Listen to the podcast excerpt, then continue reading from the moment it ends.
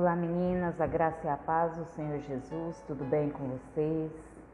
Eu quero compartilhar com as irmãs uma palavra que está ardendo no meu coração desde essa madrugada. Eu perdi o sono por volta de 5 horas da manhã e aí eu me levantei e eu fui ler né, um livro que eu estou finalizando que fala sobre a vida de Jesus, a vida e o ministério de Jesus. E essa passagem me chamou muito a atenção, ela queimou profundamente no meu coração que eu cheguei às lágrimas, sabe? Só eu e Deus, né, nessa madrugada. E eu estava aqui no meu trabalho, né, nesse momento, e essa palavra veio novamente fortemente ao meu coração. Então eu quero compartilhar com as irmãs, porque eu creio que o Senhor vai falar com comigo novamente e com você também.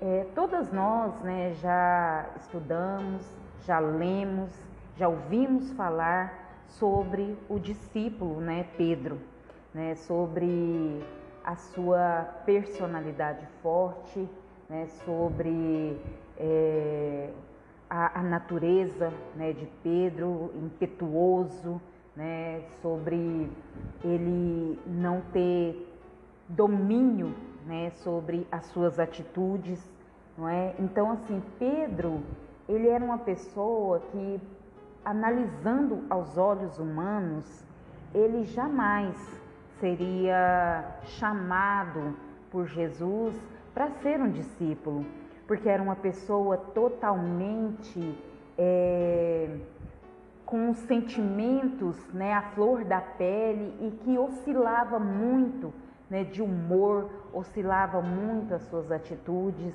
Né? Então, assim, aos olhos humanos, ele seria totalmente incapaz né, de ser um discípulo, incapaz né, de, de, de obedecer, incapaz de servir. Mas Jesus, ele não olha com os olhos humanos. Jesus, ele não chama através não é, do que nós somos, através das nossas qualidades, as qualidades que nós às vezes queremos exaltar, não é? Jesus não nos chama por isso, pelo contrário, ele nos chama pela nossa incapacidade, ele nos olha pela nossa incapacidade, ele olha e fala: "Ah, é impetuosa, é impetuoso, ah, é impulsivo, ah, tem milhões de defeitos. Ah, tem vício. Ah, tá doente. Ah, esse precisa ser restaurado. É esse que eu quero. É esse que eu vou entrar na vida dele, eu vou transformar e vou usar para o louvor da minha glória, sabe? E foi isso que Jesus fez com Pedro. Pedro andou com Jesus pelos três anos do, do ministério de Jesus sabe? Mas Pedro, ele foi se converter verdadeiramente e profundamente quando Jesus ressuscitou, sabe? Até então, né, até Jesus ser crucificado, Pedro, ele, ele mantinha um amor profundo por Jesus, né? Ele mantinha é, uma obediência, mas ele ainda não tinha entendido a grandeza do que Jesus tinha vindo fazer aqui. Ele olhava para Jesus, mas ele olhava para Jesus com os olhos da carne, né? Tanto que quando é, Jesus disse que o filho do homem seria entregue né, a, a aquelas pessoas que iriam crucificá-lo, Pedro queria impedir, né? Pedro não aceitava, né? Porque Pedro estava olhando com os olhos humanos. Pedro não estava vendo através da fé. Pedro não estava vendo que Jesus era o Filho de Deus que venceria a morte. Né? Até então ele ainda não tinha entendido isso, sabe? Então, assim, analisando né, essa passagem, meditando né, na, nas Escrituras, em João, no Evangelho de João, no, no capítulo 20, deixa eu só confirmar aqui para vocês, é 20 ou 21 que fala sobre isso é, eu estava aqui meditando e vendo né, como Jesus né, como Jesus resgatou Pedro. Porque Pedro, no momento em que Jesus estava sendo crucificado, então, no momento que Jesus estava sendo crucificado, Pedro, ele teve medo. Por quê? Porque ele olhou com os olhos humanos. Ele olhou, provavelmente ele deve ter pensado: meu mestre, aquele que veio para nos salvar, está sendo morto, está sendo crucificado. Vocês estão fazendo isso com ele? O que, que vão fazer comigo?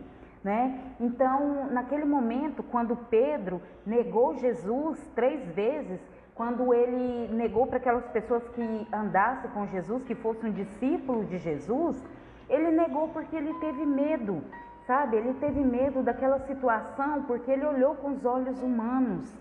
E naquele momento, é, eu creio que Pedro, ele quando ele se deu conta de tudo que estava acontecendo, né, quando ele, depois que Jesus já havia sido crucificado, já havia sido morto, né? Eu creio que Pedro se sentiu muito só. Eu creio que Pedro, naquele, naquele, naqueles três dias em que Jesus né, esteve morto, ele deve ter se sentido muito só, muito triste, não é? Por quê? Porque ele ainda não tinha entendido a grandeza do que estava por vir que era a ressuscitação de Jesus, que era Jesus vencer a morte, que era Jesus demonstrar realmente a que veio para vencer a morte, para vencer o pecado, para vencer todas a, a, a, as situações né, que já que pudessem ocorrer. Então eu creio que naquele instante Pedro ele se sentiu muito mal, porque ele havia negado seu Salvador, ele havia dito né, para aquelas pessoas que não conhecia Jesus, que não estava com Jesus. E depois quando Jesus ressuscitou, quando Pedro estava, você vai ler essa passagem no Evangelho de João, no capítulo 21, onde fala sobre a pesca maravilhosa. Então, quando Pedro estava ali com os pescadores, né, que ele voltou para a sua função de pescador, então ele viu, né, ele ouviu Jesus ali na beira, né, na beira daquele rio, Marça, sabe? E quando eles chegaram até a encosta, Jesus estava ali preparando o alimento para eles. O que que essa passagem, o que que essa palavra quer nos dizer? Que é Jesus que prepara o nosso alimento, que nós estamos na, na nossa labuta diária, que nós estamos passando pelas situações adversas que nós estamos passando, mas Jesus está ali, ó. Jesus está ali na encosta. Jesus está ali, ó, olhando, olhando. Ele está ali vigiando, sabe? E preparando o alimento que mantém o seu sustento, preparando é, é, o alimento que te traz vida sabe? Então Jesus, ele jamais nos deixa só. Naquele instante, quando Pedro viu Jesus ali preparando aquele alimento, eu creio que ele deve ter se sentido muito envergonhado, né? relembrando né, do que tinha acontecido, porque ele tinha negado Jesus na, na noite que Jesus é, ia ser crucificado. Então eu creio que ele ficou com muita vergonha e deve ter ficado ali ao redor com medo de chegar até Jesus. Mas Jesus virou para Pedro, né, enquanto eles ali ceavam, enquanto eles ali se alimentavam. E Jesus disse para Pedro: Pedro, tu me amas? E Pedro, com toda a sua vergonha, eu creio que ele deve ter baixado a sua cabeça e dito ao seu mestre: Sim, Senhor, tu sabes que eu te amo. E Jesus disse para ele: Então apacenta as minhas ovelhas. O que, que Jesus estava fazendo com Pedro nesse momento? Jesus estava reconciliando Pedro, porque Pedro ele estava achando que ele não serviria mais para Jesus, que ele não serviria mais para servir a Jesus, para ser um pastor de ovelhas, para ser um servo de Jesus porque ele tinha errado com Jesus, porque ele tinha negado a Jesus, porque ele tinha tido medo, porque ele não tinha olhado com os olhos da fé. Então Pedro, naquela fração de segundo, deve ter imaginado: eu não sirvo mais, eu vou voltar a pescar os meus peixes, porque eu não sirvo mais para a obra de Jesus. Eu neguei a Jesus. Mas Jesus, Jesus, depois de ressuscitar, veio até Pedro, preparou o alimento para Pedro e disse para Pedro: Pedro, tu me amas, então apacenta as minhas ovelhas. O que, que é mais importante para Jesus? O que, que Jesus veio fazer na terra? Jesus veio por conta das ovelhas. Jesus morreu por conta das ovelhas. Qual é a obra que Deus mais ama? É o ser humano. E naquele instante, Jesus estava entregando para Pedro a sua obra mais preciosa, dizendo para Pedro: Pedro, apesar de você ter falhado comigo, eu confio em você, porque eu estou em você, porque sou eu que faço através de você. Não é a sua incapacidade que vai limitar o meu poder na sua vida. Jesus estava dizendo para ele: apacenta as minhas ovelhas, que são a, a, a, a, obra mais preciosa de Deus Pai, Deus Filho e Deus Espírito Santo. Sabe? Então, naquele instante, Jesus perguntou a Pedro por três vezes: Pedro, tu me amas? E Pedro, envergonhado, né, envergonhado por ter negado a Jesus, envergonhado por ter é, é, decepado a orelha do soldado quando foi prender Jesus, envergonhado porque Jesus tinha chamado a atenção de Pedro. Então Pedro, naquele momento, quando Jesus dizia isso para ele, eu creio que Pedro além de, da vergonha que ele estava sentindo, além da incapacidade, sabe? Naquele momento, Pedro estava se sentindo totalmente inútil, totalmente inútil, totalmente falho, né? Provavelmente ele deve ter se sentido como realmente é, incompetente para a obra de Jesus sabe? Porque ele tinha andado Jesus, com Jesus durante os três anos do ministério de Jesus e no final ele havia falhado. Mas Jesus, com essa atitude, mostrou para Pedro, mostrou para Pedro que Jesus, ele não estava esperando nada de Pedro. Ele não estava esperando que Pedro fosse o melhor, ele não estava esperando que Pedro tivesse atitudes diferentes, não. Ele conhecia Pedro. Ele havia chamado Pedro porque sabia, porque conhecia e sabia como ele era. E naquele instante, Pedro, com toda a sua vergonha, ele demonstrava ao Senhor. E ele demonstrava ao Senhor: Senhor, eu não tenho nada, eu sou esse caco, eu sou falho, mas eis-me aqui, eu estou aqui para fazer a tua vontade. E Jesus, com sua atitude, dizia para ele: Eu não quero nada além disso, eu quero somente a sua disponibilidade. Deixa que eu vou te moldar, deixa que eu vou te tratar, deixa que eu vou te conduzir. Eu imagino que essa foi a, foi a situação naquele momento.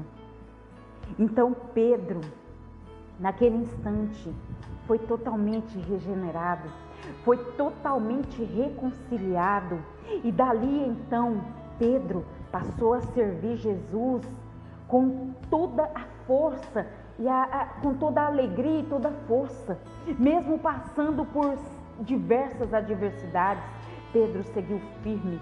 Pedro foi transformado, Pedro foi convertido naquele momento. E Pedro passou a exercer a função ao qual Jesus lhe confiou. Sabe? O que, que eu analiso, o que, que eu quero trazer para as irmãs com essa passagem que está falando muito ao meu coração? Que diversas vezes nas nossas vidas nós deixamos de fazer algo para Jesus porque começamos a sentir vergonha dele. Porque quantas vezes iniciamos algo para Jesus e não finalizamos? Quantas vezes dissemos que amamos a Jesus, que damos nossa vida para Jesus, que dedicamos o nosso tempo a Jesus, mas às vezes o negamos com as nossas atitudes. E aí começamos a nos envergonhar de Jesus, começamos a sentir vergonha de estar na presença dele. E vamos nos afastando.